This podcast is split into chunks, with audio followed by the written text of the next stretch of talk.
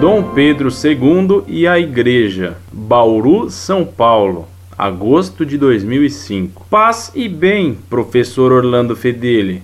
Agradeço a atenção. Os franciscanos e talvez outras ordens religiosas tiveram que passar por uma situação inconveniente na época do Brasil Império, com a proibição da entrada de noviços, do qual a República foi a solução e salvação das ordens religiosas. A família imperial tinha parte nisso? Pois um dos fatos das ordens ou igreja não apoiá-los é o fato deles terem sido cúmplices. Outro ponto é a maçonaria, que eles participam e participaram. O que sabe dessas situações? Algo histórico? Gostaria de não ser divulgado meu nome. Obrigado. Salve Maria.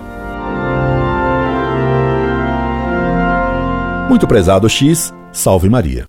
A intromissão do imperador Dom Pedro II na religião foi lamentável. Ele era muito contra a influência da igreja e protegeu a entrada de imigrantes protestantes no Brasil. Na famosa questão religiosa, ele deixou patente seu apoio à maçonaria e sua oposição à Igreja Católica. Deve-se perguntar se ele não queria mesmo a proclamação da República, que ele julgava inevitável e que seu igualitarismo e liberalismo faziam desejar. Entretanto, a República dos Mensalões, porque sempre houve financiamentos e tráfico de influências nas assembleias republicanas, jamais favoreceu a fé católica, pois sempre foi positivista, liberal e depois socialista até chegarmos hoje nesta república petista de que Dom Arnes foi o parteiro.